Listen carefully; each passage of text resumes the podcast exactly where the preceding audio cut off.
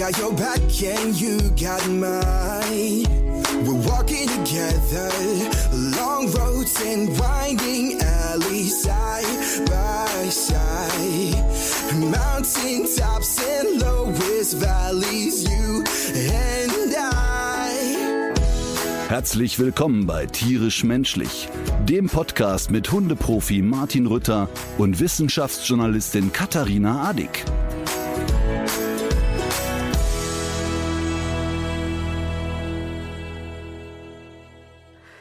Sie ist wieder da. Was? Sie? Wenn man, Die Horroramsel. ach, die Horroramsel. Ich muss den Balkon, muss ich glaube ich einfach aufgeben an dieses Tier. Es sitzt jetzt dort und beobachtet mich, habe ich auch den Eindruck. Krempelt schon die Ärmel hoch? Äh, ja, und ich habe ich habe ja in der letzten Folge habe ich davon erzählt, das Tier hat mich attackiert, als ich seinen gammligen Meisenknödel durch einen frischen Meisenknödel austauschen wollte. Und äh, auf diese Geschichte hin habe ich jetzt sehr viele Zuschriften bekommen über ähnliche Begebenheiten. Eine, die ich sehr witzig fand, stammt von einer Hörerin, ähm, deren Vater versucht hat, im Garten Nüsse zu ernten und der daraufhin aber von dem Eichhörnchen mit Nüssen beworfen wurde, damit er, damit, damit er damit aufhört. Das ist sehr lustig. Oder auch ein, äh, ein Spatz, der es tatsächlich geschafft hat, einer Hörerin ihr Brötchen abzujagen auf einem Bahnsteig. Es muss auch ein, es muss auch ein sehr peinlicher Moment gewesen sein, weil sie sich eben gegen diesen kleinen Vogel nicht wehren konnte und irgendwann ihr Brötchen aufgeben musste. Aber weißt du, man hat ja auch so eine Ambivalenz, ne? Jetzt habe ich ein Brötchen in der Hand und der kleine Spatz pickt da rein. Jetzt kann ich ja nicht so mit der Rückhand dem eine klatschen und der liegt dann da. Nein, Das ist ja genau. Wie sieht das denn auch genau, aus? Genau, das wird so, Ja. das ist ja gemein. Das wäre gemein. Und ähm, nee, dass die Amsel das so äh, von- ausnutzt oder der Spatz. ach so, ja natürlich. Das ist eigentlich auch gemein. Das ist Die total wissen das gemein. wahrscheinlich. Die- Das ist so wie so ein Hm. sechsjähriger Junge, der dir in der Straßenbahn ins Gesicht spuckt.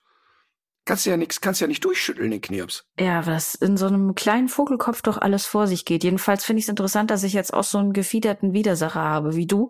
Und im Nachhinein tut mir das auch leid, dass ich, dass ich das nicht ganz ernst Das genommen ist die habe. Strafe, weil du keine, kein Verständnis für meine Reihersorgen hattest, hat dir jetzt der liebe Ja, das Gott ich ne- einen einen Spatz geschickt. Auf jeden Fall Amsel, aber von Gott. Und äh, ich fand auch noch sehr witzig eine Zuschrift von einem Paar, die haben wurden wurden auf ihren Spaziergängen immer von Krähen attackiert, weil die wiederum wussten, dass sie Leckerchen dabei haben. Wahrscheinlich waren es die guten Martin Rütter Trainingssnacks. Anders kann ich mir das nicht erklären. Hat dieses Tier gebellt, zufällig zwischendurch? Beim Fliegen? Dass er angeflogen Ein kam. Flughund. Ah, die alte Krähenimitation, der Klassiker. ähm, ich habe noch eine Frage mitgebracht aus dem Brauhaus. Und zwar, was ist das Witzigste, was Emma jemals getan hat? Emma, oh, hm, jetzt muss ich echt mal überlegen.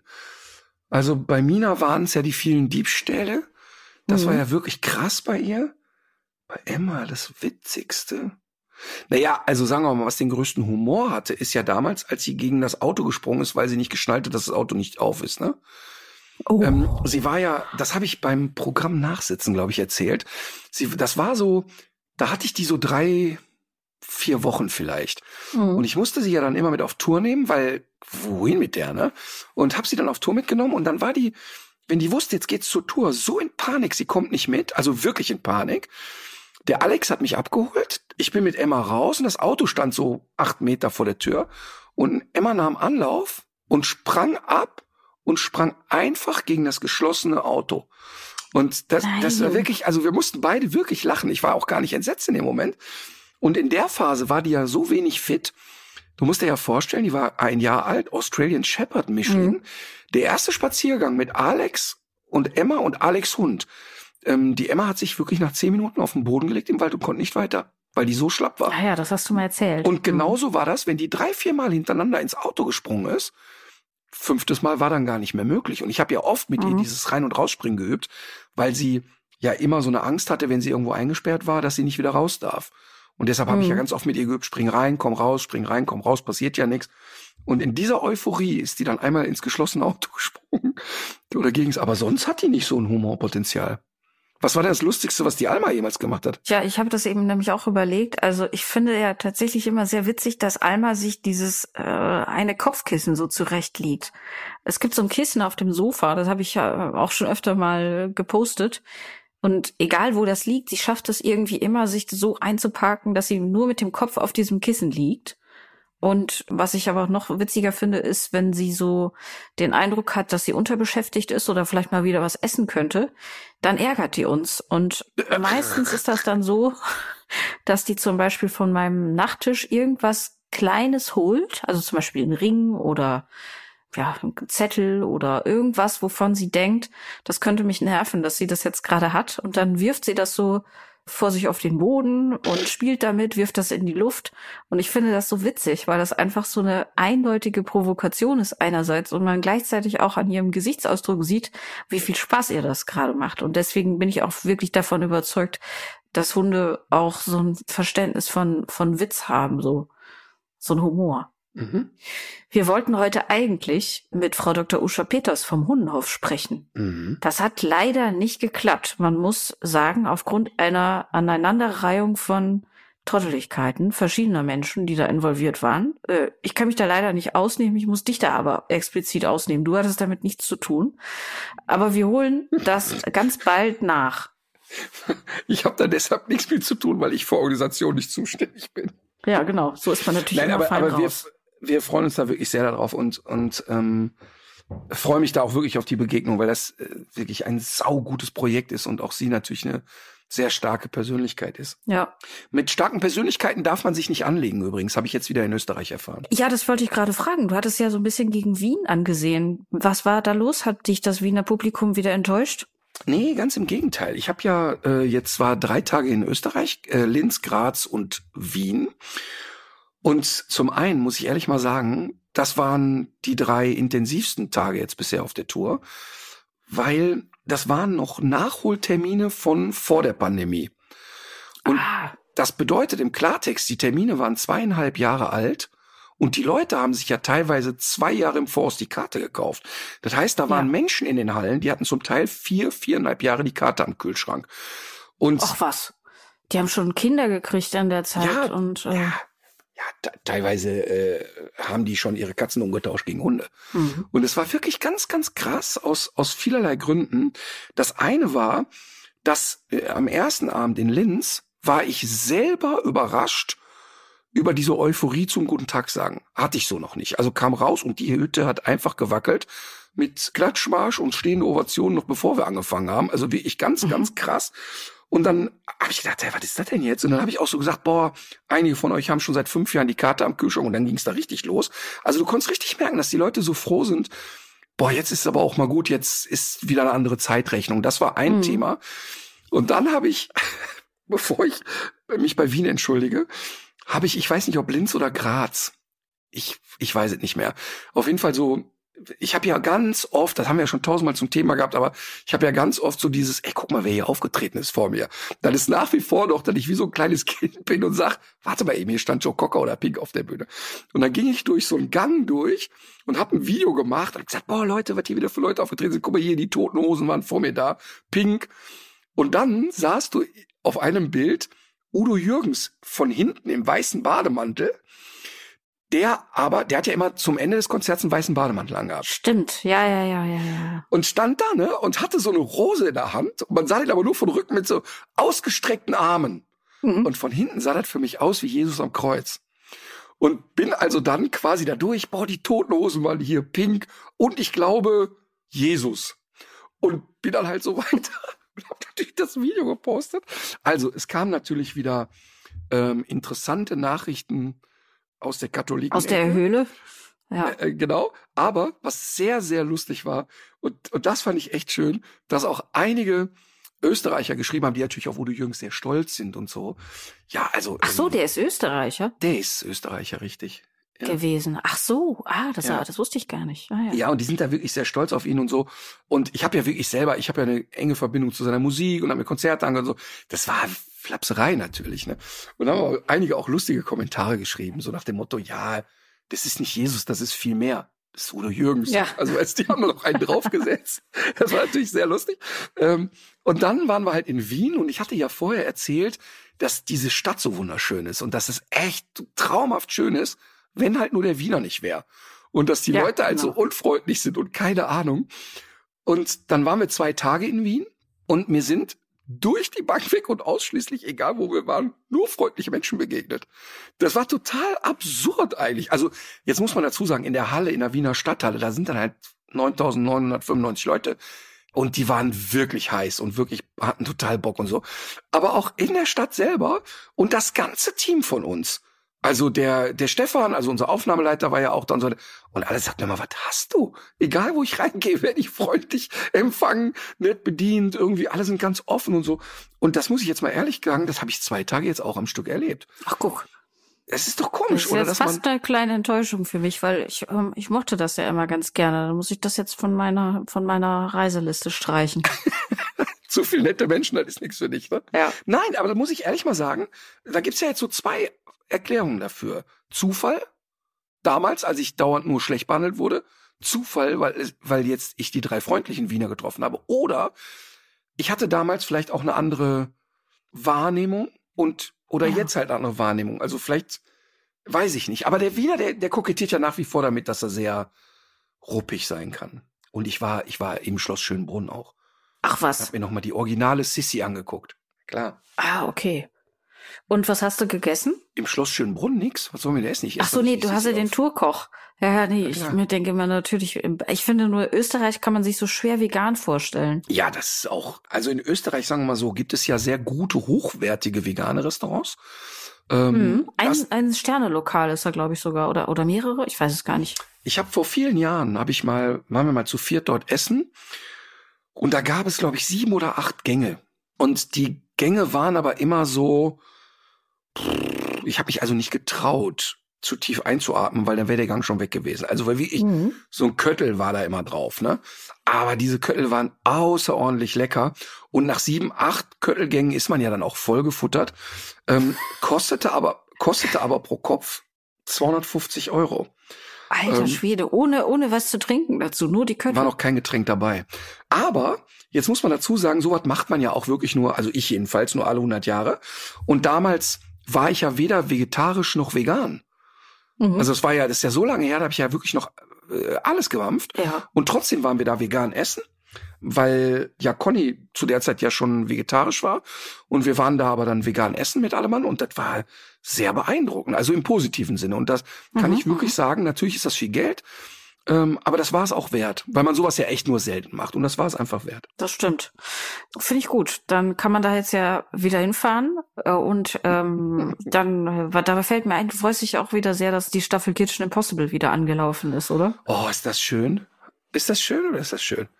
Das ist Ich weiß gar nicht, wie viel, wie viel Sendezeit in diesem Podcast schon dafür draufgegangen ist, dass wir diese, diese Serie so hypen. Aber es ist einfach so. Ich liebe das einfach. Ich liebe das total. Ich fand die Folge gestern echt nicht so schön, weil ich fand diese, als, als Tim bei der Nationalmannschaft gekocht hat, fand ich halt sehr künstlich. Die Gerichte Mhm. waren pipi kaka.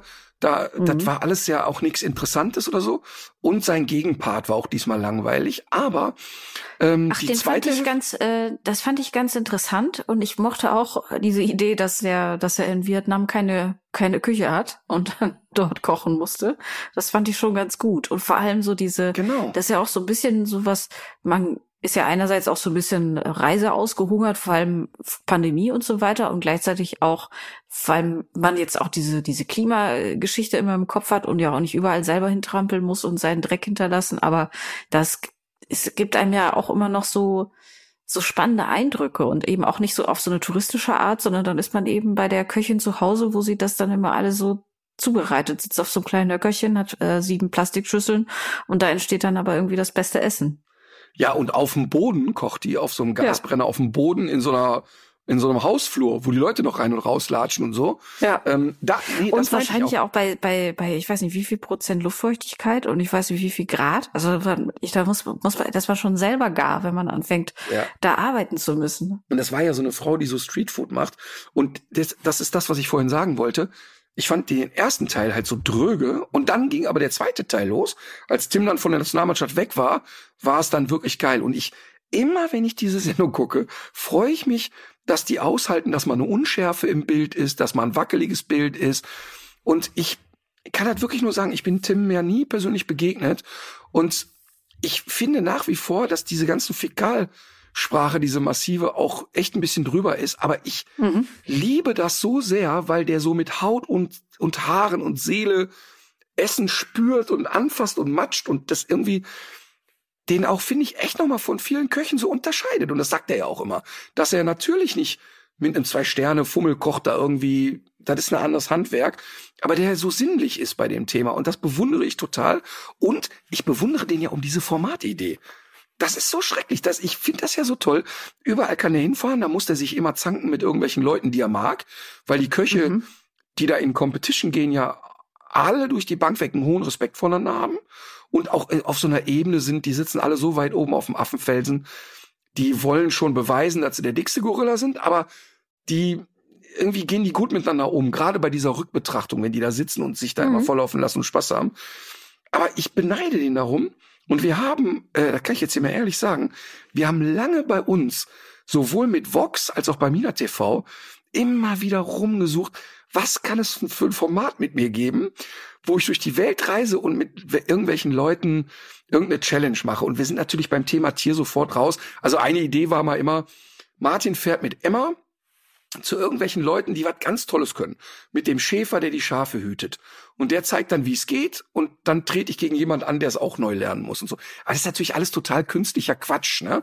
Aber ich war, auf jeden Fall haben wir lange nach einem Format gesucht. Ähm, deshalb war ich auch als äh, Steffen Hensler Schlag den Rabe übernommen hat und Schlag den Hensler gemacht hat, da war ich wirklich den nah vor Neid. Und, und, und, das, und das besonders Lustige war, ähm, dass bei Schlag den Star Steffen Hensler und ich schon einen festen Drehtag hatten, wo wir gegeneinander antreten. Wir wollten bei Schlag den Star gegeneinander spielen. Und dann mhm. kam, kam der Anruf, hör mal nur zur Info, ist gerade schlecht, weil ich übernehme jetzt die Sendung. Und ja. da, da, das fand ich so, nachvollziehbar, dass er das macht, auch wenn das jetzt vielleicht nicht sehr erfolgreich gelaufen ist. Aber ich fand das ja. so nachvollziehbar, weil der auch verspielt ist und weil der sagt, ich habe da Bock auf Competition und so. Komisch ist das, ne, dass man sowas will. Ja, ich finde das auch äh, ganz interessant. Ich kann das nicht so richtig nach, nach, nachfühlen. Ich denke, ich denke immer so, dass es noch eine coole Kochshow wäre, zu versuchen, so klassische Gerichte zu veganisieren, so dass die dann aber besser schmecken als das Original. Das mhm. fände ich noch irgendwie so ein interessanter, so ein interessanter Dreh dabei. Weißt du, was die Schwierigkeit dabei ist? Wir haben ja schon mal privat darüber geplaudert. Die Schwierigkeit ist natürlich immer, dass man eben eine, sag ich mal, eine vegane Alternative mit dem Original vergleicht. Und mhm. ich sag mal jetzt bei sowas wie Bolognese ist es, glaube ich, sogar gut machbar. Aber weißt du, mhm. ich, da kann, ich war jetzt vor kurzem, ähm, ich glaube, das war auch in Linz, waren wir auch vegan essen da, also wir waren einen Tag vorher da, da war der Tourkoch noch gar nicht da. Wir hatten da einen Termin bei Tractive und waren vegan essen und da war einfach ein großartiges Seitan-Schnitzel gemacht. War total lecker. Aber es ist eben kein Wiener Schnitzel. Und man darf auch den Fehler nicht machen, diese Dinge so eins zu eins zu vergleichen. Ne? Und das finde ich eben schwierig. Ja, das stimmt wahrscheinlich. Das ist unglaublich. Das stimmt wahrscheinlich. Die haben ihre eigene Berechtigung und ähm, das, man muss, glaube ich, das sowieso auch alles neu denken und und äh, oder nicht alles neu denken. Also genau was du sagst, man kann so eine Bollo, die kriegt man auch irgendwie anders hin und ein Kartoffelpüree muss auch kann auch richtig gut schmecken, ohne dass man jetzt da Milch und Butter reinhaut. Aber es gibt eben dafür auch seine Grenzen und eigentlich ist es auch nicht der richtige Ansatz. Das stimmt schon. Ja, und das ist auch so ja tatsächlich noch so ein Learning, in dem ich mich gerade befinde. Ne? Also, dass ich ja, mhm. ich probiere ja wirklich alle Ersatzprodukte aus, die mir vor die Füße plumpsen und ganz oft eben auch tatsächlich mit der Motivation, dass mir eine gewisse Konsistenz fehlt, die ich sonst bei Fleisch mal hatte oder auch, ja, sehr häufig geht es um Konsistenz. Ähm, mhm. Und ich merke, dass ich wirklich immer wieder Ersatzprodukten nachjage und ganz oft denke, oh, nee, das ist, das schmeckt mir einfach nicht. Oder ganz oft denke, boah, das schmeckt sau gut. Aber das hat eben auch nichts mit Rinderfleisch zu tun. Das ist aber auch nicht meine Denke. Also da merke ich schon, hm. dass ich viel weiter bin als noch vor einem Jahr. Ja, wobei so ein Fischburger oder auch irgendwie so dieses, dieses Hähnchenersatzzeug, ich finde schon, dass das an die Sache sehr nah rankommt. Und neulich habe ich mal drüber gesprochen, privat, über Essen, was man in seinem Leben unbedingt noch gegessen haben möchte. Und bei mir ist das dieser eine Baumpilz, der auch Chicken of the Mhm. Woods genannt wird. Das ist so ein Schwefelporling, der auch in Deutschland offenbar vorkommt, den man aber nicht von allen Bäumen essen kann, weil der bei verschiedenen Bäumen auch unterschiedliche Gifte aus der Rinde rauszieht. Mhm.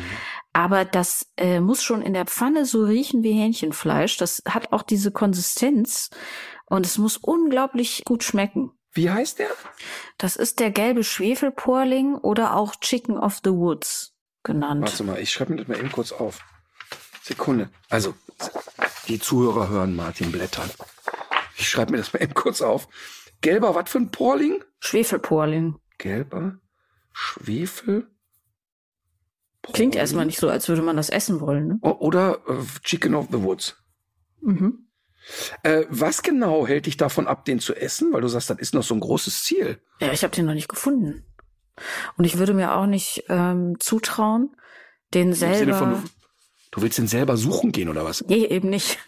Lieber nicht. Ich glaube, das Ja, wäre so das Letzte. Aber wenn ich, wenn ich doch jetzt google, würde. aber wenn ich jetzt google, finde ich doch in einer Minute jemanden, der mir das hier verkauft in Deutschland. Meinst du? Ja, auf jeden Fall. Äh, Gibt ja, für alles aber- irgendeinen Dealer. Ja, wahrscheinlich schon. Vielleicht kann ich mal irgendwie so im, im, am Hauptbahnhof in Köln lungern. Aber ich muss jetzt echt lachen darüber, dass du sagst, du hättest oder Menschen haben Listen von Sachen, die sie gerne noch essen wollen. In der Sekunde, wo ich da denken würde, würde ich es einfach essen. Ja, so bist du. Ja, so bin ich. Deshalb, deshalb sagt die Marlene ja immer zu mir, das ist eigentlich unmöglich, dem Papa irgendwas zu schenken. Weil der Ja. alles, was der, wo der gerade Lust drauf hat, organisiert er sich. Ja, das ist ja auch richtig. Ich würde das ehrlich gesagt für mich auch unterschreiben. Ich habe nur äh, unterschätzt oder vielleicht auch, also vielleicht schätze ich das auch richtig ein. Ich wüsste jetzt nicht, wo man den einfach so bestellen könnte, aber ich habe da, ich ja so ausführlich habe ich mich damit jetzt auch noch nicht beschäftigt. Googlest du das gerade Vielleicht ist das parallel? viel einfacher. Ja, Und da kommt das nichts, sieht wirklich sehr, sehr gut aus. So als wenn ich hier auf so einer Rezepteseite. Warte, jetzt will ich den Ähm. aber auch sehen. Warte mal eben hier. Gelber, gelbe Schleimnase kommt als erstes. Das ist sehr gut. Das klingt doch auch gut, ja. Gelber Schwefel zum Einnehmen. Ach du lieber Gott, gelber Schwefel, Porling. Der sieht aus wie eine, eine, ähm, wie eine Koralle. Ja. Ah, okay, Pilzzucht. Shop. Gelber, der gelbe Baumpilz ist essbar. Ja, ja, Rainer. Warte, dann gehe ich jetzt auf Shopping, da finde ich doch. Ja, habe ich schon. Ja? Na klar.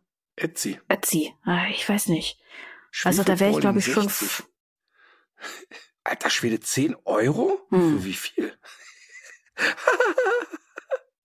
ich biete mindestens 60 Impfdübel mit dem Myzel des Schwefelporlings. Myzel, ja, ja, genau. Dann musst du dir den selber noch ranzüchten. Das will aber ich nicht. Also so Myzel? Was ist ein das- Myzel? Hab ich noch nie gehört, das Wort. Ja, das ist, das ist im Grunde das, woraus der Pilz dann wächst. Hm. Also, ich sehe gerade. Warte mal, hier, kaufen Köln. Pilzwanderungen rund um Köln. So was. Hier, so, jetzt habe ich es doch. Wir sind die erste urbane Pilzfarm in Köln. Pilzling.com. Die kriegen wahrscheinlich einen Herzinfarkt, das wird jetzt empfehlen. Pilzling.com. Mhm. Shop kommt erst noch. Ach du lieber Gott. Ja, siehst du, es, Du hast recht. es ist nämlich gar nicht so einfach. Aber ich habe noch zwei Telefonjoker zu dem Thema. Ja?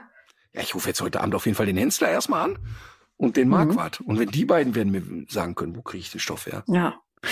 Was wollte ich noch erzählen? Genau, ich habe dir was geschickt äh, aus der Rubrik Dinge, die die Hundewelt nicht braucht. Und zwar, ich war am Wochenende in einem Gartencenter, der auch Hundefutter führt ähm, und alles Mögliche eben auch an Tierzubehör. Und es gibt ja, da haben wir schon öfter drüber gesprochen, so eine wahnsinnige Explosion auf diesem Gebiet. Also wo es früher fünf Halsbänder gab, gibt es jetzt 500. Wo es früher keinen Katzenspringbrunnen gab zum Trinken, gibt's heute auch mindestens fünf. Und dann habe ich aber diese äh, homöopathischen Mittel entdeckt. Davon habe ich dir auch Fotos geschickt. Da steht dann sowas drauf wie Angsthase, Jagdtrieb im Mittelpunkt, Alleinsein, Kleffer, Raufbeut und auch damit war ein ganzes, ein ganzes Regal gefüllt. Und da ist mir eingefallen, dass wir ähm, ja auch immer schon mal wieder auf die Gefahr Xylit und Hund hingewiesen haben und dass Xylit aber auch in vielen homöopathischen Mitteln enthalten ist. Und ich weiß Das jetzt nicht, ob sie krass. Ja, ja, also das äh, kann ich jetzt nicht für dieses Produkt sagen, aber es gibt ja auch viele Leute, die dann die für den Menschen gedachten Kügelchen dem Hund verabreichen. Und wenn die dann eben Xylit enthalten, wird's gefährlich. Wie wir wissen, reichen ja wirklich schon kleinste Mengen, um eine tödliche Vergiftung herbeizuführen. Aber ich habe da natürlich zum, zum Jagdtrieb gegriffen, denn was vorher passiert war, äh, richtig, richtig unangenehm. Alma ist uns im Wald abgehauen. Seit, hm. weiß ich nicht, wie langer Zeit ist es passiert. Wie lange war das Tier weg? Weg war es nicht so richtig, es war nur nicht mehr abrufbar. Wir haben es gesehen, wie es hin und her jagte und eine Fährte hatte, äh, war aber immer in Sichtweite. Allerdings auch aufgrund der dürftigen Belauung noch so gut zu sehen. Sie war schon relativ weit weg. Und hört die dann irgendwann auf und verliert eine Spur und sagt, ja komm, dann lassen wir halt? Nee, also wahrscheinlich hatte sie irgendwann aufgehört, aber wir sind äh, hinterher ins Unter Unterholz und als wir dann so relativ nah ran waren, äh, konnte man sie dann auch wieder, also war sie dann wieder so ansprechbar reagiert. Und ich habe mich wirklich geärgert, weil ich habe immer gedacht, ich, ich sehe das manchmal, wenn die so den Kopf hebt, da mhm. muss ich aufpassen, ne? Und ähm, ich hatte mir eingebildet, dass ich das besser im Blick habe, aber das war einfach, die war einfach, die ist einfach weggezischt und war auch wirklich nicht zu stoppen. Und ich habe mir jetzt gedacht, also ich muss natürlich die, wir müssen natürlich die Regeln wieder konsequent durchziehen, zu Hause wieder mehr Entscheidungen treffen, im Wald auch wieder mehr andere Sachen machen als das, was wir da bisher so getrieben haben. Und ich werde auch dieses Abbruchssignal, was wir mal geübt haben, das werde ich auch wieder stärker trainieren müssen. Oder was fällt dir noch ein? Soll ich das fachlich jetzt ein bisschen gerade rücken? Ja, natürlich, bitte darum. Ähm, also Deswegen erzähle ich mal, das ja. Ja, also zunächst mal kann man sicherlich bei einem Hund, der jagt, dazu beitragen, dass er nicht mehr jagt, indem man ihn ausreichend beschäftigt draußen, also ihm mhm. Alternativen anbietet. Das auf jeden Fall. Aber ich möchte mal mit dem mit der lustigen Fantasie aufräumen, dass es auch in irgendeiner Art und Weise auch nur ein Funken etwas mit der Beziehung zu Menschen zu tun hätte, ob ein Hund stark jagt oder nicht. Ähm, Ach echt? Null. Null, null, null, null, null, null, null. Genauso ist es ähm, ein Rüde oder eine Hündin mit einer sehr gesteigerten Sexualität, der die Augen quer stehen hat, wenn er eine Hündin riecht oder eine Hündin in der Läufigkeit, die mit jedem Rüden abdackelt. Da gibt's nicht automatisch ein Beziehungsproblem. Ähm, mhm. Denn natürlich, klar, wenn du jetzt sagst, ich habe einen Hund, der so eh sich wenig für mich interessiert, der aktiv nach einer Jagdsituation suchen geht, so nach dem Motto, pass auf, die sind eh blöd, die sind langweilig, die interessieren mich auch nicht und mhm, aus einem Meter mhm. lasse ich mich auch nicht abrufen. Ich gucke mal, ob ich da hinten was Besseres finde. Das ist eine Sache. Aber mhm. dieses, der Hund nimmt die Nase hoch und macht Wumm und los geht's. Das ist kein beziehungsorientiertes Problem. Das ist eine instinktive Handlung, die dann da passiert. Was anderes wäre zum Beispiel noch, das habe ich ja mit Mina zwei, dreimal erlebt, die steht da und ich sehe, dass sie in einem Maisfeld so oben die Spitzen des, der Maiskolben beobachtet. Da ist irgendwo ein Fasan reingeflogen und dann geht die so zwei, drei Schritte langsam dahin. Ich sage immer, denk nicht drüber nach. Und die guckt mich so an und überlegt eins, zwei, drei und los. So nach dem Motto, ich treffe eine aktive Entscheidung gegen den, was, was. Ja, aber das, das würde ich schon auch so sagen. Also das mhm. würde, das findet okay. bei, bei Alma so statt. Weil wir hatten vorher eine Situation, da wusste sie, dass der Wildwechsel kommt. Ich wusste es aber auch. Und da habe ich sie nämlich noch äh, bremsen können. Und das, sie, sie wusste einfach, dass sie noch unter Beobachtung steht und hat sich dann auch äh, eines Besseren besonnen. Genau, aber trotzdem will ich einmal kurz den Unterschied sagen zwischen ich treffe eine aktive Entscheidung gegen das, was mhm. mir der Mensch da irgendwie anbietet, oder einer sehr impulsiven Handlung. Also mhm. weißt du, mhm. du kannst äh, Weimaraner, deutsche Wachtel und so weiter, die, die, die wirst du, egal wie gut die, du die drumherum beschäftigst, den wirst du ja nicht erklären können, hört mal, mit dem Jagen ist echt langweilig. Es wird immer diesen kurzen Impuls geben und genauso bei Sichthetzern. Also wenn der, der Windhund oder der, was weiß ich, der Galgo von mir aus, das Kanickelrennen sieht, dann kann ich den Ansatz unterbinden. Ich kann also sagen, so genau, nach drei ja. Hopsern, jetzt hörst du mal auf mit deinem Scheiß. Aber in ja. der Sekunde, wo da Fahrt drin ist, ist da einfach Fahrt drin und die Triebhaftigkeit okay. ist sehr hoch. Und deshalb erleben wir ja auch, dass Hunde die harte Negativerfahrung sammeln, also volle Kalotte in Stromzaun aus Versehen in einen Weidenzaun rennen, in Stacheldraht rennen oder oder oder ziemlich verletzt und ramponiert wiederkommen und beim nächsten Mal sofort wieder losstarten. Also mhm. das ist ja die Diskussion, die ich oft mit Jägern habe, die viel zu hochpassionierte Hunde haben, die schlimmste Misshandlungen erleben, von Stromhalsband über Gewehrlauf auf den Kopf hauen und alles, was dazugehört, aber trotzdem wieder zur Jagd rennen. Dann kommen die ja immer an und sagen, ja, was hast du denn? So schlimm war es doch nicht. Der Hund ist doch wieder losgerannt. Aber das ist so ein mhm. bisschen der, der, der, der Widersinn zu glauben, wenn du einem Junkie, der hoch heroinsüchtig ist, zwischendurch mal auf die Nase haust, zu glauben, seine Heroinsucht wäre weg. Das ist natürlich mhm. ganz naiv.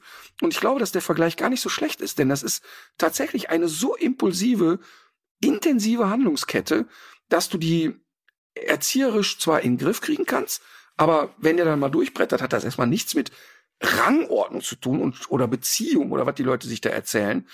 Eher ist es dieses, die Hunde hauen aus Langeweile ab und beschäftigen sich mit allem anderen Scheiß und zufällig ist auch Jagen dabei. Da würde ich es mhm. unterschreiben. Gut, also was würdest du mir jetzt raten? Naja, ich, ich sag mal, sie ist ja mäßig jagdpassioniert, wenn ich dich richtig verstehe, im Sinne von, sie nutzt schon mal eine Chance, aber mhm. letztlich ist sie da dann doch auch nur und wenn man mit ihr was macht, hat sie ja andere Gedanken im Kopf. Ich würde sie aber deshalb natürlich jetzt nicht zwei Stunden durchbespaßen, bei, also bei jedem Spaziergang, aber ihr immer wieder vermitteln, ey, wenn ich dich anspreche, könnte eine Option auf was richtig Geiles kommen. Also auch mhm. immer wieder mal schöne Sachen anbieten, so dass sie in diese Erwartungshaltung versetzt wird, wenn wir beide in den Wald gehen. Heißt das nicht, ich überspitze es jetzt, weil ich sehe das ja in den Wäldern immer, du guckst aufs Handy und ich guck mal, was ich finden kann. Sondern, ey, zwischendurch, wenn ich dich anspreche, ist hier richtig was los. Und deshalb. Aber ich glaube, ja, ich glaube, das, das, das, das, das machen wir natürlich auch schon, ne? Und sie hat, ähm, die hat ja ein sehr großes Hobby und das ist auch das, was die am allerliebsten tut, ist Leute suchen.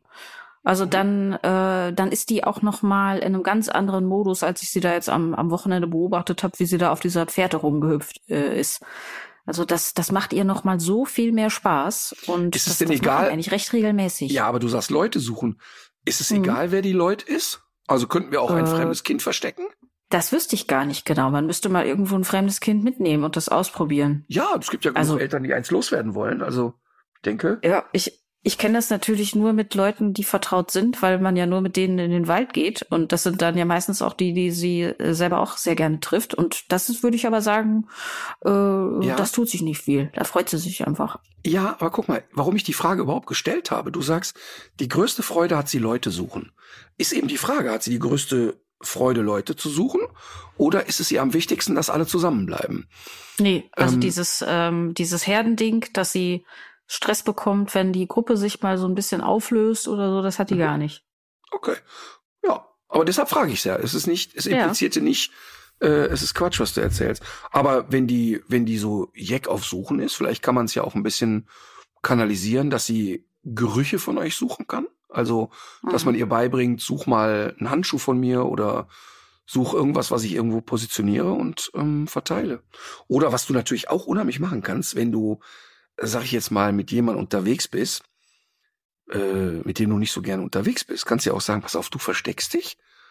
Und die Alma wird dich suchen. Und ich such dich nicht. Genau. Und die Alma wird dich suchen, aber nach neun Stunden könntest du ja auch mal erklären, dass die Alma noch im Anfangsstadium ist. Ja, gut, da muss man, muss man verstehen, wir üben ja noch. Ich habe da übrigens, ne, zum Thema auch, weil du sagst, du hast so das Gefühl, da freut die sich am meisten und so, ne? Ähm, habe ich auch jetzt inzwischen ins Programm eingebaut. Boah, ich hatte vor ein paar Wochen, zwei, zwei Wochen, glaube ich, her, ein sehr, sehr unangenehmes Erlebnis. Für mich ist ja, wenn ich unterwegs bin und mir begegnen Leute, die so richtige Scheiße mit ihren Hunden veranstalten, da habe ich ja so eine ganz starke Ambivalenz in mir. Auf eine Art will ich jetzt nicht dahin gehen und sagen, guten Tag, darf ich mich kurz vorstellen? Ich kenne mich ein bisschen mit Hunden aus. Hm, aber auf eine andere Art kann ich mich ab einem gewissen Level auch nicht rausnehmen. Weißt du, also ja. wenn ich jetzt sehe, da hat einer schlechtes Timing beim Rückruf, ist mir das wurscht. Wenn ich aber merke, dem Hund geht's gerade nicht so gut, dann ist halt echt schwer für mich wegzugucken. Mhm. Und war Gott sei Dank selber ohne Hund unterwegs. Ich musste eigentlich nur, ich wollte eigentlich nur vom Hotel mal rüberlaufen. Ach, das war, warte mal. Ja, das ist zwei Wochen. Ich wollte vom Hotel rüberlaufen in die Halle zum Soundcheck. Und es war relativ nah und beieinander, so 600 Meter. Und auf dem Weg dahin gab es aber zwischen dem Hotel und der Halle so ein Waldstück oder so, eine, so ein Park, der irgendwie zum Hotel gehörte. Und es war so, so, so klamm, kalt, feucht. Und da stand ein junger Mann da, ich würde den jetzt mal auf 25 schätzen. Und vor dem hing quasi, ich erkläre gleich warum hing, eine junge Wischlerhündin. Ich würde die so ein Jahr schätzen. Und er immer Platz, Platz, Platz, Platz, Platz, Platz. Jetzt muss man dazu sagen, wer den Wischler nicht kennt, das ist halt eine Hunderasse, die eben kein Fell hat im Prinzip. Das heißt also, mhm. die hat mhm. keine Unterwolle, die hat einen nackten Bauch und Feuchtigkeit und, und kalten Boden und, und Matsche, da haben die gar keinen Bock drauf. Und jetzt hat diese Hündin so nett reagiert, also sie hat ihm Platz angeboten, aber so auf Ellbogen und Kniegelenken. Also hat so den Bauch ja. eingezogen und hat so von unten zu Anfang noch sehr verspielt geguckt und gesagt, guck mal hier, habe ich doch gemacht, können wir jetzt weiter. Und je häufiger der Platz sagte, je mehr konntest du sehen, die legt die Stirn kraus, nimmt die Ohren zurück und denkt, Alter, ist der bescheuert. Also die wusste genau, was der will und hat dann immer so mhm. mehr angeboten. Weißt du, dann war, ging so eine Diskussion los, Zentimeter für Zentimeter er immer mehr Platz, sie immer mehr runter und so total schlimm. Ähm, natürlich gibt es Hunde, die diskutieren. Und wäre das jetzt an einem fröhlichen Sommertag gewesen, hätte ich gelacht. Aber da war das mhm. so, du konntest sehen, der Hund fühlt sich unwohl mit dieser nass, kalten, matschigen Situation. Und dann bin ich dahin, ich konnte nicht anders, ich musste ja auch eh da vorbei und sag zu dem so, hör mal, will überhaupt nicht reinreden oder so, ne, aber schau mal, die ähm, macht ja Platz. Ist nur halt unheimlich nass und kalt jetzt da auf dem Boden. Seine Antwort, wenn ich Platz sage, ist das Platz. Und ich möchte dem wirklich die Buchse runterziehen und dem mit den Klöten auf die Wiese tauchen, weil ich, ich krieg dann so eine, ich krieg dann so eine, so eine Wut, so eine Empörung in mir, weil ich diese Geisteshaltung, die Menschen haben, nicht nachvollziehen kann. Also es jemand sagt, wenn ich das sage, ist das so. Und im Grunde sind Tiere uns dann so ausgeliefert und ich und dann war ich blieb aber dann sehr nett und habe gesagt, aber schau mal, guck mal, die guck und übrigens noch mal einjährige Wischlerhündin, das sind sehr reizempfängliche Hunde, die ist auch nicht zu mir gerannt und hat gesagt, oh, da spielt einer mit mir. Die war ziemlich konzentriert auf den und die hatte mhm. auch Bock was zu machen, aber mehr ging da jetzt einfach nicht. Und dann habe ich so versucht, ihm das zu erklären und und dann war natürlich ganz lustig, weil er mich zuerst überhaupt nicht zuordnen konnte. Und erst so nach dem dritten, vierten, fünften Satz merkte er an der Stimme, ach der. Und dann kippte so seine Stimmung ein bisschen, ne? So im, ah, okay. Ich, mm. dann habe ich, ich habe natürlich, ich ändere ja an so einer Geisteshaltung nichts. Ich habe aber trotzdem noch mal gesagt, schau mal, die hat echt Bock und ich wette mit dir, wenn wir beide jetzt unsere Jacken ausziehen und legen die dahin, die legt sich sofort ins Platz. Die hat Bock, mhm. die, das ist halt nur jetzt ein bisschen zu viel emotional, ne?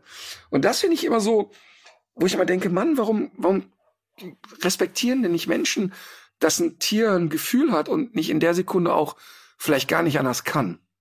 Mhm. Das finde ich irgendwie, mich macht, mich macht das traurig dann einfach. Ja, weil es noch so ein, so, ein, so ein Relikt ist von so einer krassen Dominanz dem Tier ja. gegenüber und dass man es irgendwie unterwerfen muss und dass es, dass man selber der Chef immer ist und ja, ja. Das ist so wie, wie viele Männer bei uns im Training, wenn wir sagen, ey, wir bauen jetzt ein Rückrufsignal auf, der Hund kriegt äh, ein super Jackpot-Leckerchen, wenn er kommt. Wie Leckerchen? Der soll kommen, weil ich ihm das sag. Ach, das ist ja mhm. echt eine spannende These. So kommen, weil du das sagst. Oh, das ist interessant.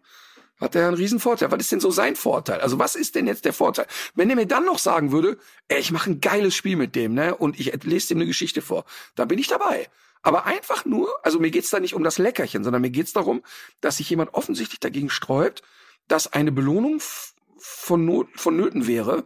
Ähm, nein, er hat ja das Tier gekauft, er ist der Mensch, das ist der Hund und der hat das gefälligst Krone der Schöpfung. Das, äh, das ist Wahnsinn, echt. Das ist so dumm. Wahnsinn ist das. Ich weiß eine Hunderasse, bei der das wahrscheinlich sehr schwierig mmh. klappen würde. Wir haben in der letzten Folge haben wir glaube ich kein Rasseporträt gemacht. Das fand ich ganz schön. Das stimmt. Also ich das müssen wir ganz dringend nachholen. Den, ich hole mal eben den Zollstock raus. Es handelt sich um die FCI Nummer 103. Ah, 103? Äh, ich habe jetzt hier hm, Fox Terrier. Fast. Äh, ich habe jetzt hier nur eine allgemeine Kilogrammangabe, jetzt nicht nach Geschlecht äh, getrennt. Siebeneinhalb bis zehn Kilogramm. Wie viel? Siebeneinhalb bis zehn. Okay, siebeneinhalb bis zehn. Dann habe ich immer schon erstmal im Kopf, wir sind so im kleinen Terrier-Bereich. Für einen für einen Jack Russell wahrscheinlich ja, andererseits vielleicht sind auch kleine Pudelarten. Aber ich bin erstmal so, also bei siebeneinhalb bis zehn Kilo kann ich eine Größe für mich so einschätzen. Ja, so bis zu 40 Zentimeter. Warte, Der, guck mal eben wieder hier unten. ja, die, die Kerbe am Hocker. Mhm. Der erste Satz in der VDH-Rassebeschreibung ist, es gibt wohl kaum einen mutigeren Hund. Also auf jeden Fall nicht Pudel.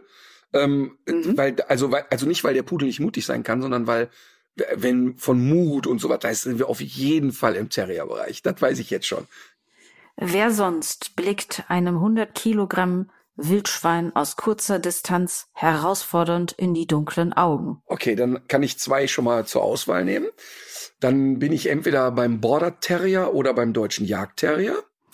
Als reiner Familienhund eignet sich An die ZuhörerInnen. ja, Frau Addig versucht einen hochprofessionell blöffen Blick aufzusetzen. Aber ich habe schon gesehen, eine von beiden ist es. Das habe ich schon an deinem Blick gesehen. da muss man jetzt auch kein Mentalist für sein. Doch, Als reiner. Familienhund eignet sich der Vollblutjagdhund nicht. In Wald und Feld gibt er hingegen alles. Ach cool. Warte mal eben, stopp. Jetzt möchte ich mal einmal ein dickes Lob aussprechen. Weil sonst wird Für doch wen? immer bei allen, ja, für den, der es da formuliert hat, weil sonst steht doch Mhm. immer, bei jeder Rasse ist ein super Familienhund. Mhm. Das ist immer schon mal cool, dass da gesagt wird, ja, muss man mal dreimal drüber nachdenken. Ja. Er ist ein Jagdgebrauchshund durch Ja, aber und ist der- durch. Aber dann, weil ich bin mir sicher, dass beim Border Terrier noch stehen würde, ist auch prima familientauglich und beim Jagdterrier nicht. Ich, ich spekuliere auf den deutschen Jagdterrier. Gratulation ist völlig richtig. dü, dü. Das ging doch schnell. Guck mal, das musst du dir jetzt aber auch mal merken. Das war jetzt doch eigentlich auch ein Erfolg. Das war doch jetzt eigentlich auch mal ein ganz schönes Erlebnis. Da muss man doch Nee. jetzt vor dem nächsten. Freue ich mich wieder umso mehr. So, dann lies mal, lies mal deine Prosatexte weiter. Jäger züchten ihn und geben Welpen nur an Weidmänner ab. Sie gehören nicht zum alltäglichen Straßenbild und tummeln sich keinesfalls vorzugsweise in kuscheligen Sofakissen. Wald und Feld sind eher ihre Wohlfühlzone. Die Baujagd und die Arbeit als Stöberhund liegen dem schwarz-roten Vierbeiner im Blut.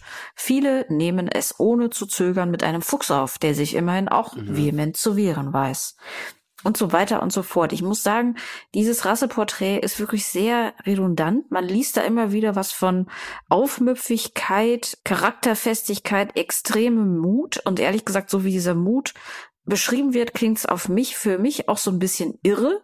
Also, äh, dass man es so mit so einer ganzen Wildschweinhorde aufnimmt, das klingt für mich jetzt jedenfalls nicht gesund.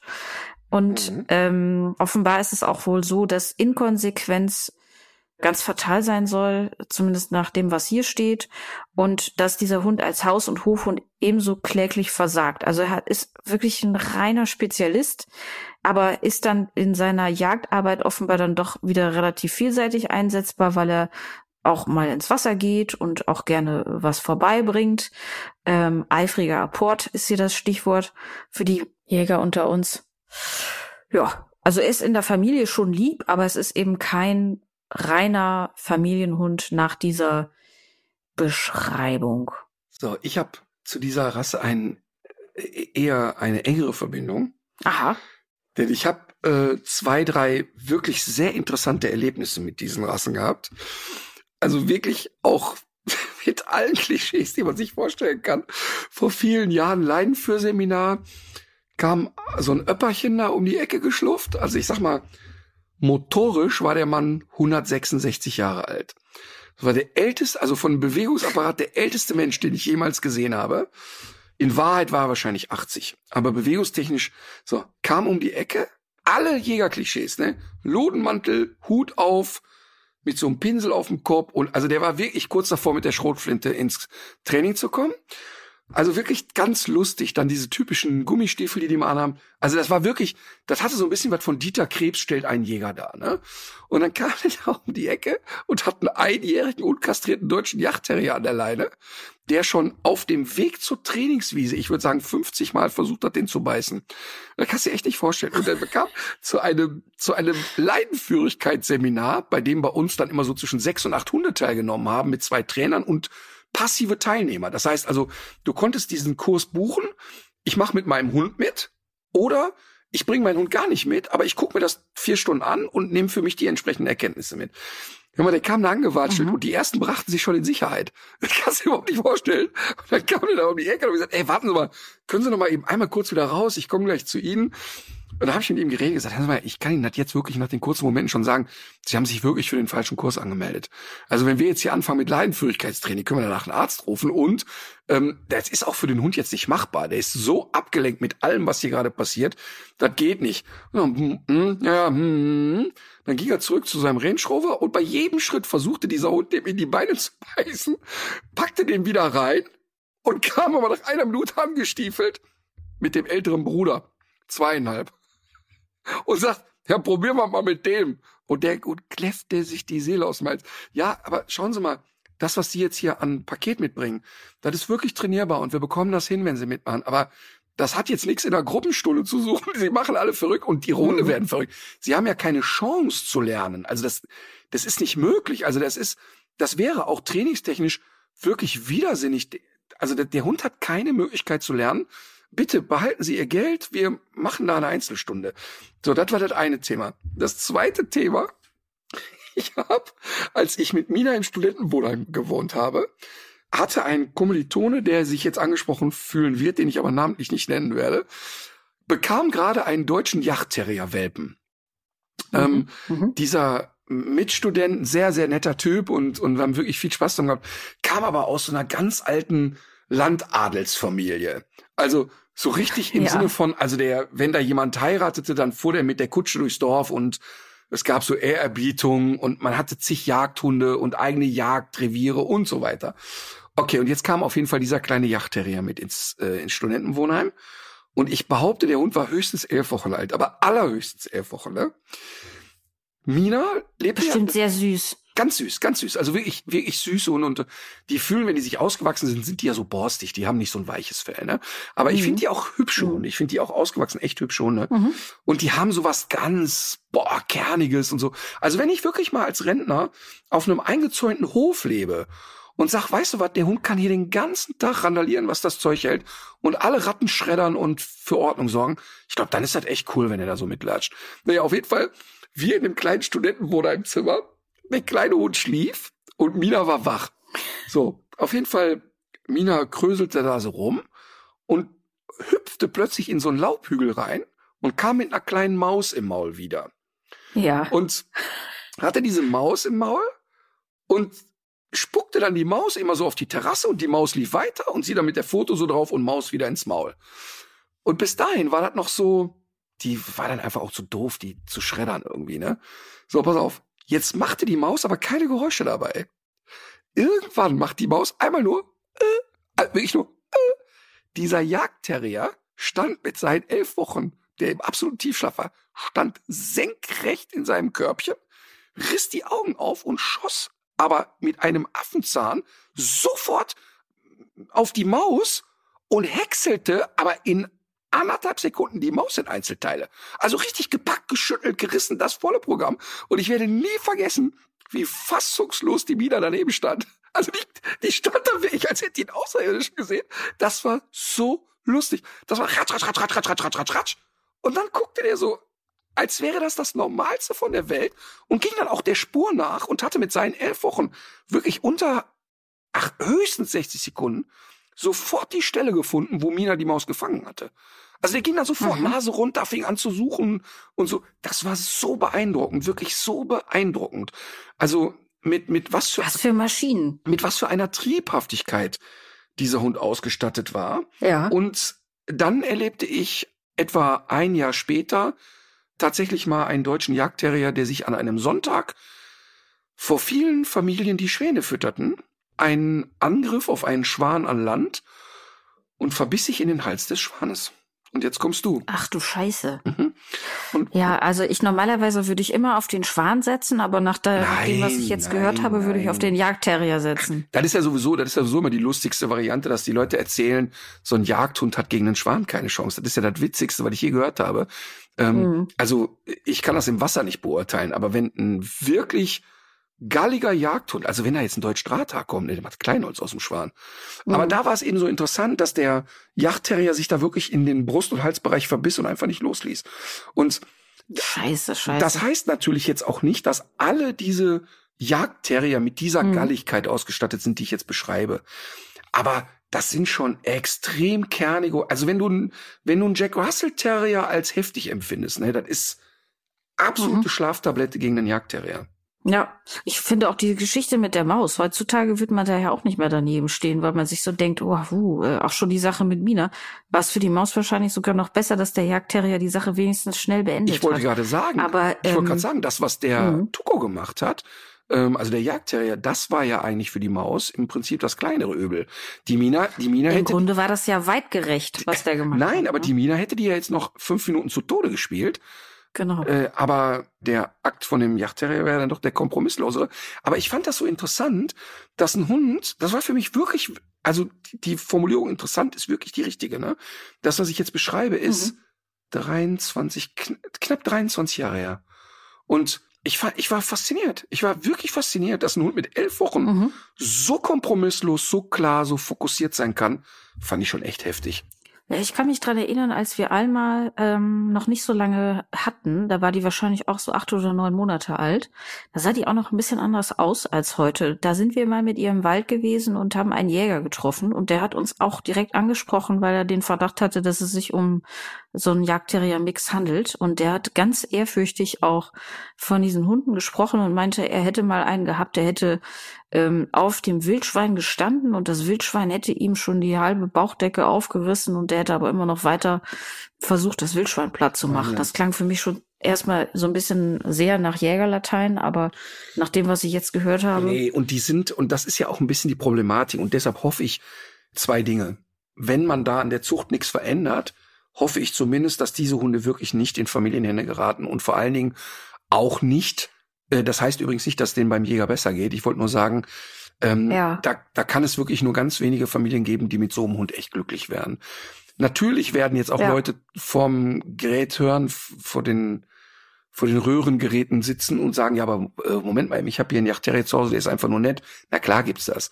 Aber die haben so eine Grundschärfe, einen wahnsinnigen Jagdtrieb. Also da reden wir echt von Jagdtrieb. Und ich würde mir echt wünschen, dass man die auch ein bisschen gemäßigter züchtet. Denn Mhm. letztlich läuft das ja dann der Jagd so, der hängt am Halsband, blökt sich die Seele aus dem Hals oder bleibt ruhig und du machst die Leine ab und dann ist null Kontrolle. Dann ist einfach nur Nachsuche, viel Spaß. Mhm. Und das ist ja irgendwie auch nicht im Sinne des Ganzen. Nee. Bevor uns jetzt die Luft ausgeht, ich habe noch, ähm, ich habe noch ein Thema für heute, was einfach äh, diese Woche sehr wichtig ist. Das würde ich jetzt gerne äh, nochmal auspacken. Und zwar, also wir haben ja in den letzten Wochen und Monaten auch immer sehr viel über sehr viele Krisen gesprochen. Aber es ist ja mit der Klimakrise so ein bisschen so, wie wenn im Matheunterricht was vor der Klammer steht. Und eigentlich hatten meine Mathelehrer mir auch all verboten, solche Metaphern zu nutzen, weil ich so wenig Ahnung davon habe. Aber ich finde, in dem Fall passt es einfach so gut, weil diese Krise ja wirklich alles schlimmer macht, was schlimm ist. Also es gibt mehr Pandemien, es gibt mm, Sch- Ernteausfälle, es gibt mehr Zerstörung, wie man bei Flutkatastrophen sehen kann. Es gibt mehr psychische Erkrankungen, es gibt äh, wirtschaftlichen Abstieg.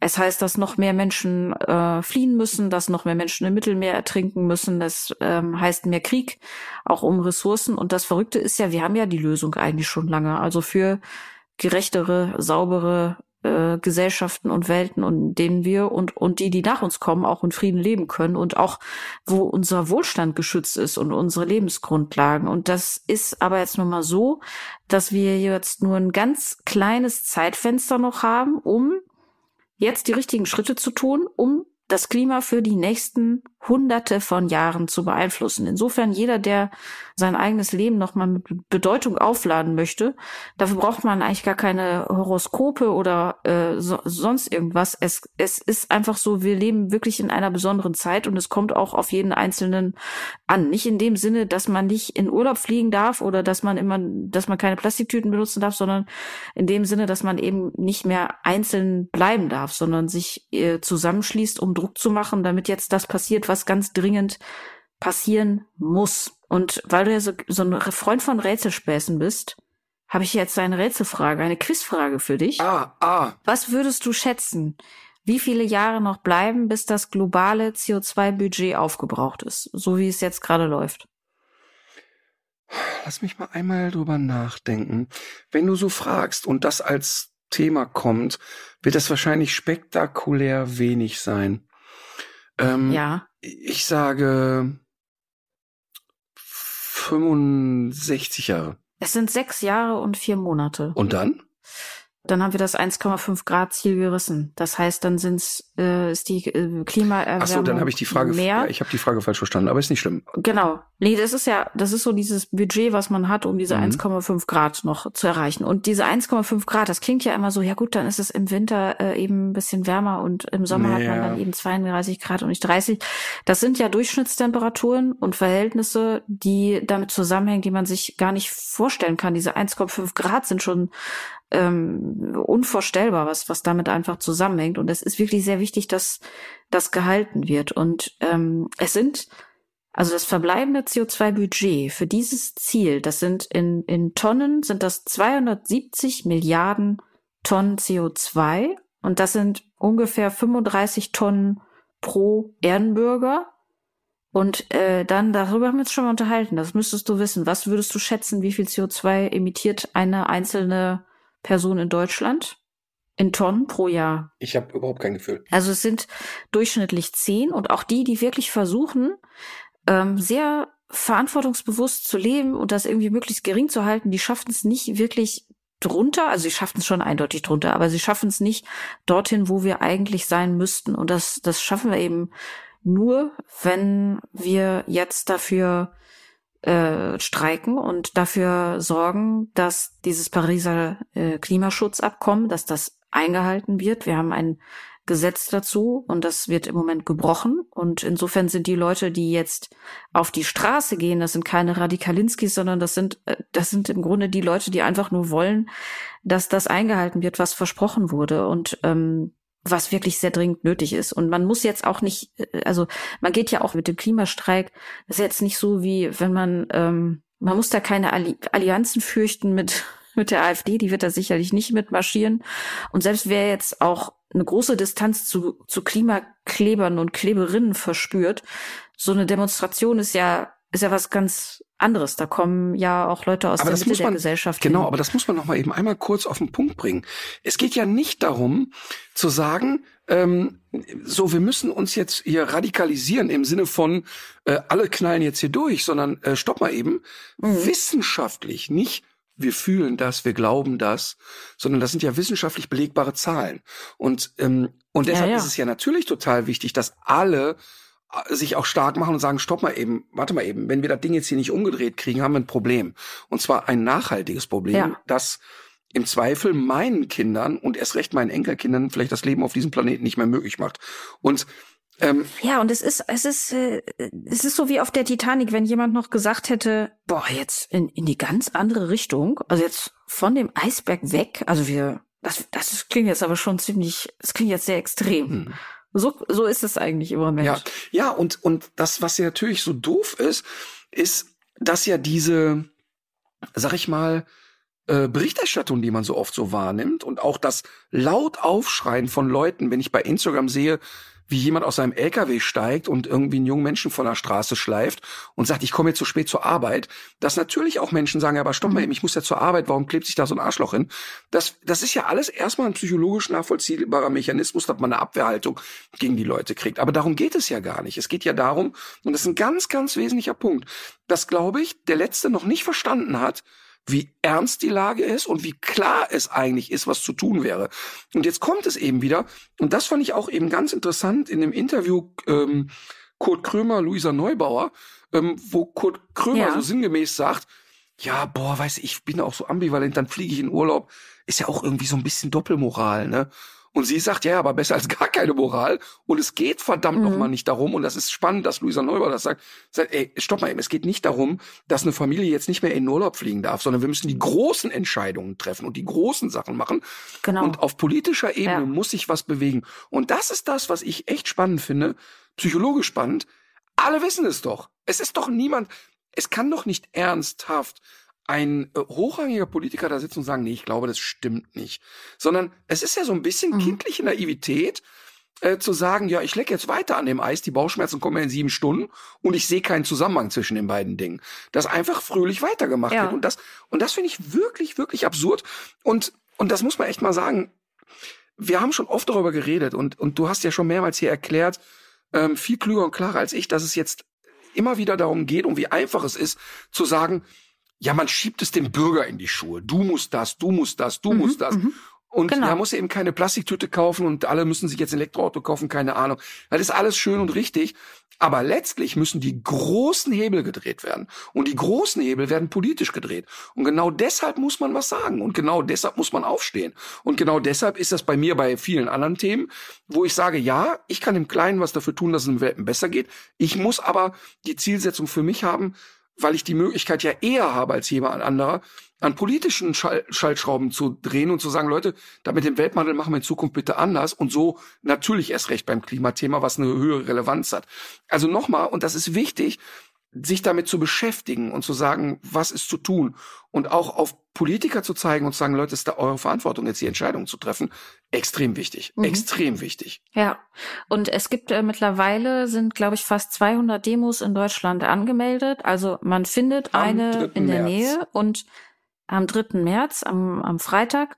Und das Ganze ist aber natürlich ein globaler Streik. Das heißt, egal ob man jetzt in Münster, in Hamburg, in Berlin oder in äh, Chemnitz auf der ähm, Straße steht, man ist nicht allein. Aber es hilft extrem, wenn man sich eine Person aussucht, die man vielleicht anspricht, die man mitnimmt. Denn es gibt mittlerweile ja auch das Forschungsfeld, was sich so mit den psychischen Folgen der Klimakrise befasst. Es gibt ja auch diesen Begriff Klimaangst und der wird zu Unrecht immer auch so pathologisiert, weil im Grunde ist das ja eine reelle Angst. Das ist ja nicht so wie eine Spinnenphobie. Mhm. Du hast ja tatsächlich vor einer, vor einer wirklich gefährlichen Sache Angst.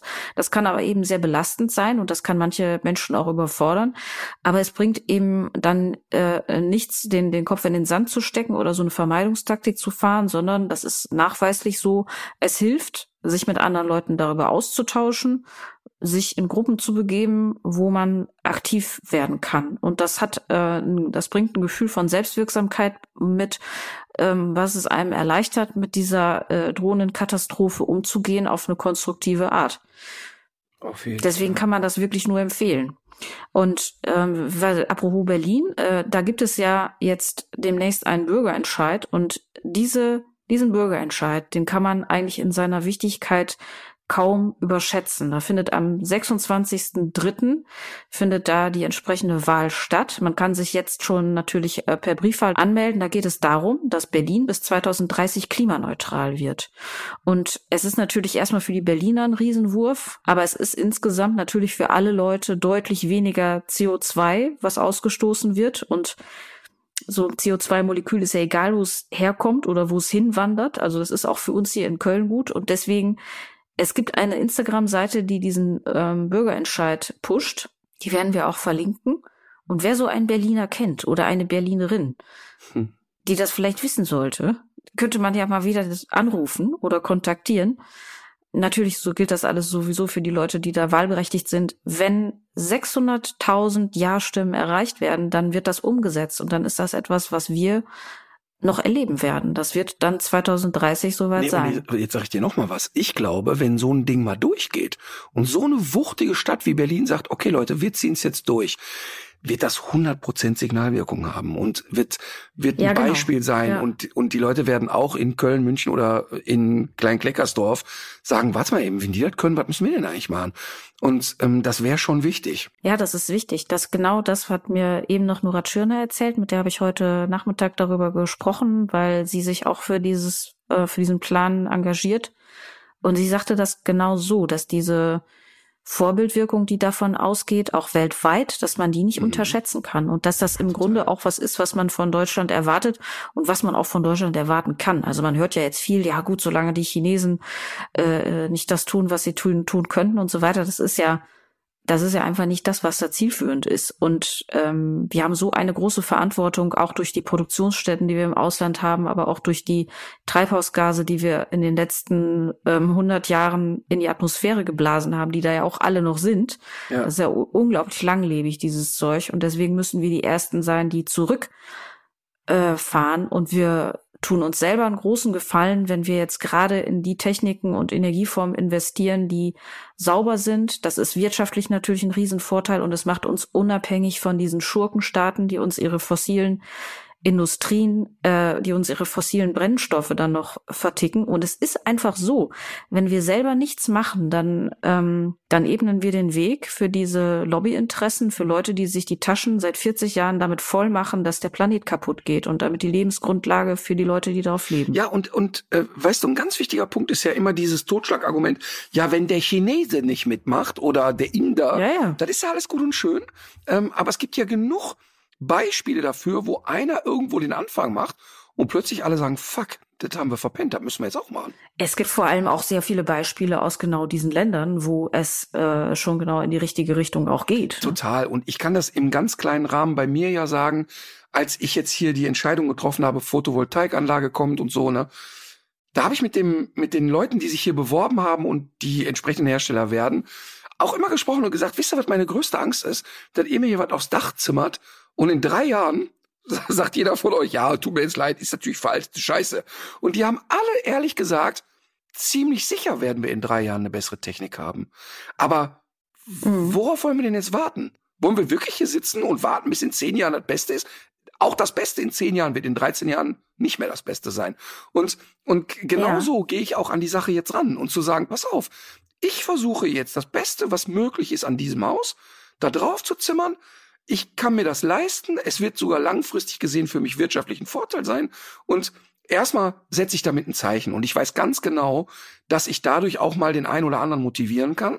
Und genauso, so kann ich mhm. das in einem winzig kleinen Rahmen machen. Das ist kein großes Ding, was mhm. ich da mache, aber es in, klein, in meinem kleinen Mikrokosmos kann ich das tun. Und ich finde tatsächlich, dass wenn Berlin es schaffen würde, zu sagen, ey, das haben wir jetzt hingekriegt, das wäre ein Riesending. Das, ich finde, das wäre ein, ja eine riesen, riesen Turbo-Geschichte. Es wäre wirklich ein Riesending. Auch, also das ist sicher nicht eine Entscheidung, äh, da guckt die ganze Welt hin. Glaube ich auch.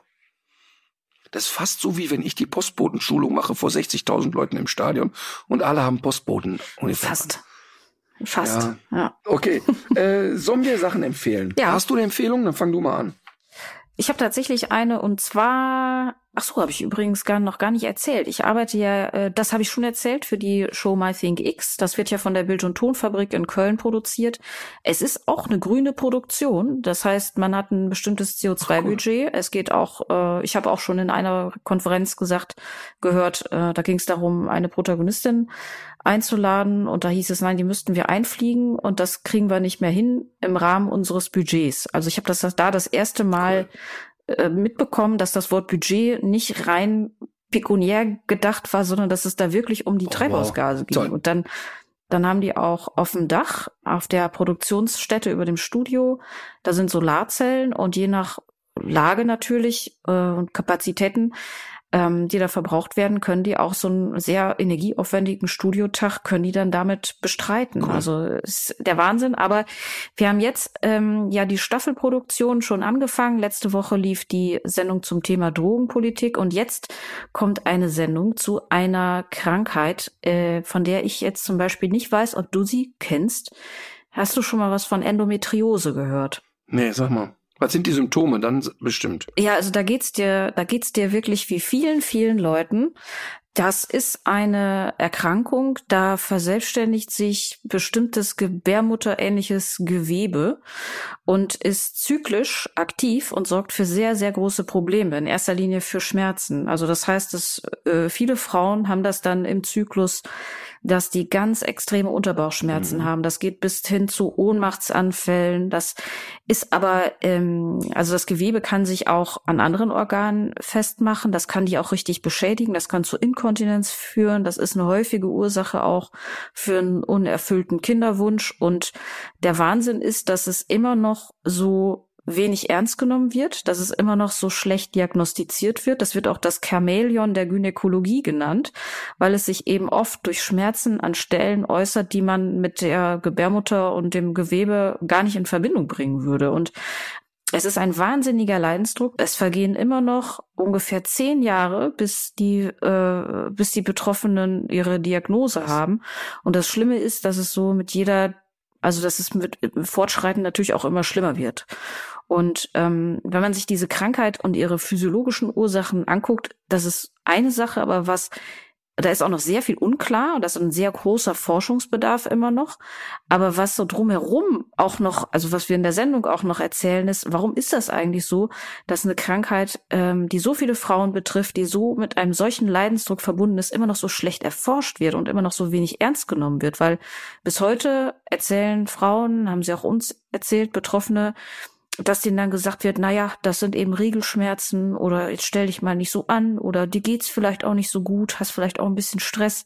Also so diese, dass, dass den Leuten dann auch noch vermittelt wird, dass, äh, dass sie gar keine Schmerzen haben können oder dass sie, dass da gar nichts ist. Das ist natürlich schon auch ja. Teil der Leidensgeschichte. Aber ich meine, das, das Thema Regelschmerzen, ne, das ist ja wirklich fast abstrus, als ich ein Jugendlicher war mit 15, 16, 17.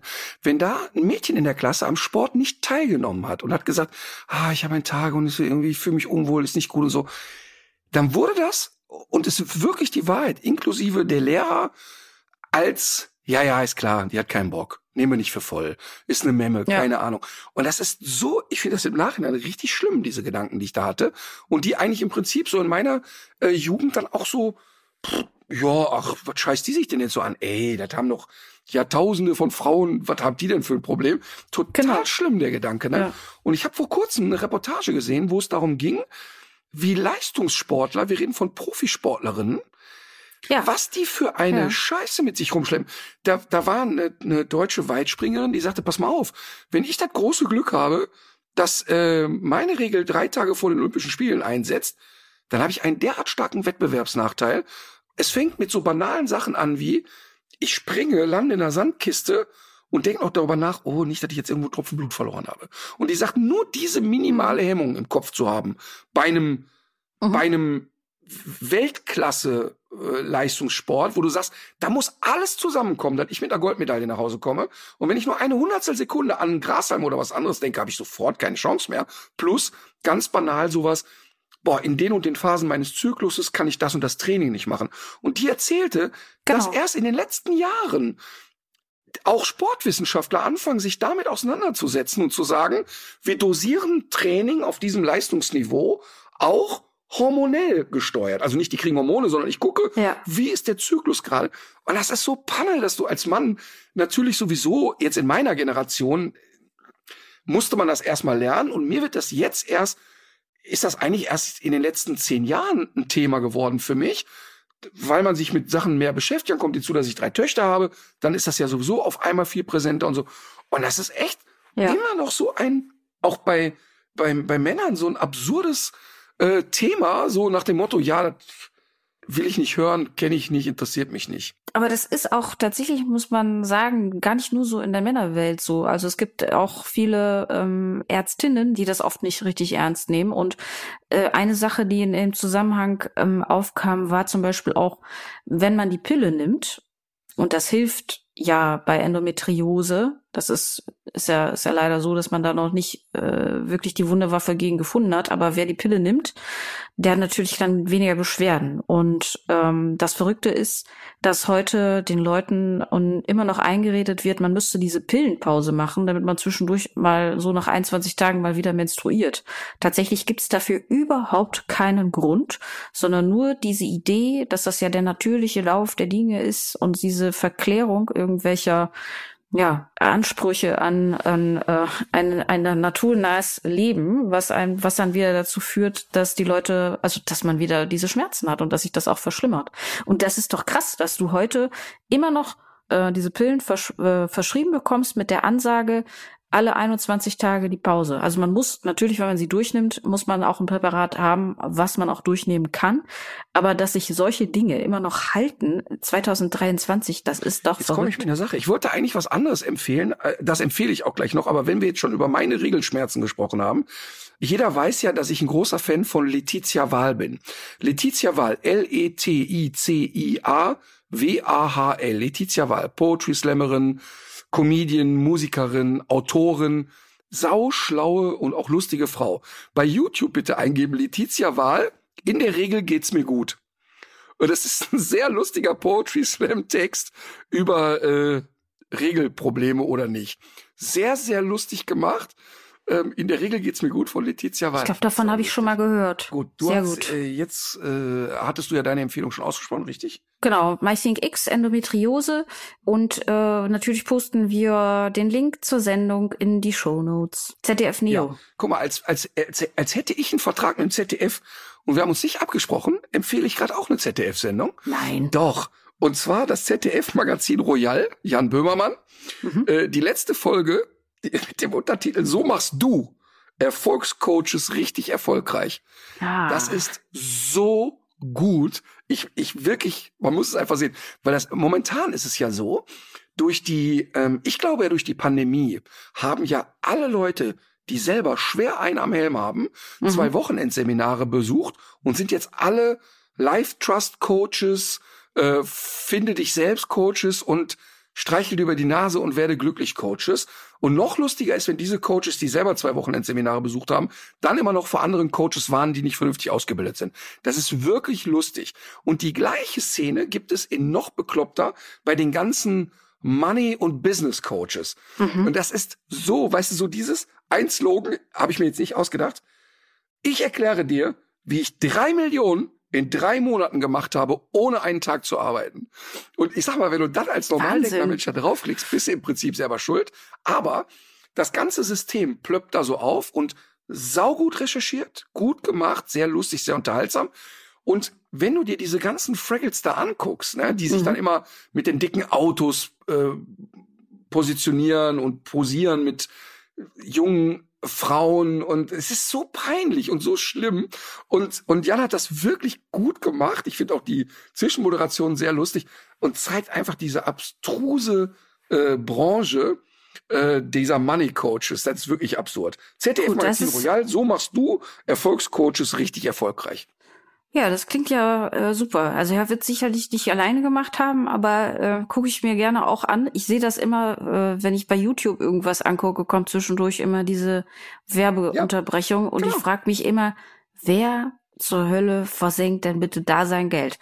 Weil ich finde, die wirken ja doch durch die Bank, wirkt das doch nicht gut. Also das wirkt doch Nein. alles so dubios. Wer macht denn bitte sowas? Also es ist wahrscheinlich die Ja. der Mut der Verzweiflung. Ja, genau. In Österreich, ähm, also, also was wir so nennen, so der gesunde Menschenverstand. In Österreich ist es, nennt man das den Hausverstand. Ach, den Den Hausverstand.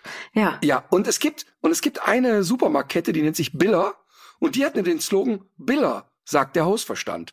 So nach dem Motto, wenn du auch nur ansatzweise bei Trost bist, gehst du zu Biller.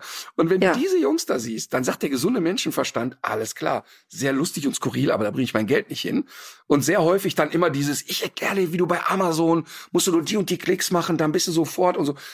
Das ist, das ist so absurd. Und die ganze Absurdität wird dabei ZDF Magazin Royal da wirklich auch dargestellt. Sehr gut gemacht. Ich meine, das ist eher so, ne? Jan Böhmermann ist der Anchorman. Ähm, Genau. Aber einfach ist ja natürlich eine starke Redaktion und gute Leute, die da arbeiten. Mhm. Das denke ich ja auch immer ähm, bei den ganzen Joko und Klaas Sendungen. Das ist so eine bei Florida TV, da kommst du rein, ne? das ist alles so eine, das sind so junge, frische Menschen, die Bock haben und die und die auch noch mal so eine ganz andere Dynamik mitbringen und und das finde ich immer bei Magazin Royal, denke ich jedes Mal, ey, ich hoffe, dass Jan Böhmermann, ich wie gesagt, ich kenne ihn ja überhaupt nicht persönlich, aber ich hoffe, dass der einmal die Woche durchs Büro läuft und alle Mitarbeiter knutscht, Hm. weil das ja wirklich immer on point ist und sehr auch genau recherchiert ist und die auch Themen haben, die mutig sind und so, ne? Das finde ich echt, also ganz, ganz toll. Ja, also ich finde es tatsächlich gar nicht, äh, ich, ich habe es früher auch sehr gerne gesehen. Ich habe in letzter Zeit aber auch ähm, Sendungen gesehen, von denen ich gar nicht mal mehr so begeistert war. Aber wie es dann so letztlich dazu kommt, weiß man natürlich, ähm, weiß man natürlich auch nicht. Ich habe jetzt schon länger nicht mehr reingeguckt. Ich werde mir diese Folge auf jeden Fall nochmal angucken. Also ganz klar.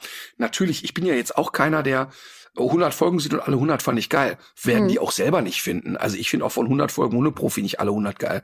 Ähm, Ja, das ist ja klar. genau. Ja, was, was mich so ein bisschen manchmal irritiert ist, äh, solche Satire-Sendungen werden ja mitunter jetzt auch so als das, als die neuen Investigativmagazine hochgehalten. Und Mhm. ähm, die arbeiten aber natürlich ja dann doch auch oft ganz anders. Und äh, viele Mhm. Dinge äh, ja, müssen dann mitunter auch einer bestimmten Sendungsdramaturgie folgen.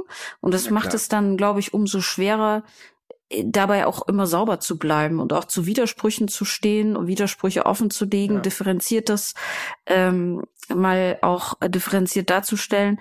Aber ich gucke mir das auf jeden Fall an und ich denke, wenn man da bei diesem ähm, Business Coach, in dieser Business Coach Welt ist, ist es wahrscheinlich so, da wird man einfach auch unglaublich viel finden, ohne äh, viel, ohne tief graben zu müssen, schätze ich. Okay, Musik 2-3, was haben wir denn? Ach so, ja genau. Jetzt war mir das aufgefallen. In der Natur heißt das Lied von Deichkind. Ist ein sehr kritischer Blick auf die Natur, den man ja auch schon mal haben kann, wenn ein so eine Amsel anfliegt. Aber ist, ist natürlich alles nicht ganz ernst gemeint. Okay, ich habe heute zufällig im Auto das Lied War, also Krieg, von Mhm. Edwin Starr gehört. Mhm. Ähm, und das ist wirklich ganz krass. Das ist 1970 Ja. veröffentlicht. Und äh, es ist ja fast schon schlimm, dass dieses Lied derart in die heutige Zeit passt. Also der, der Tenor dieses Lied ist ja, ja, wozu ist denn das eigentlich gut? Also wozu ist ein Krieg eigentlich gut, außer für den Undertaker? Und das ist wirklich, ähm, also ich mag es musikalisch auch sehr, aber Text ist voll auf die Zwölf. Und an alle, die jetzt hier gerade warten, dass wir über die Pferdeprofis reden, wir werden über die Pferdeprofis noch reden. Und zwar in Genau. der nächsten Folge. Ja, das ist natürlich schon ein wichtiger Hinweis. Sehr gut, dann äh, sind wir doch fertig für heute, würde ich fast sagen. Dann legt euch wieder hin. Legt euch wieder hin.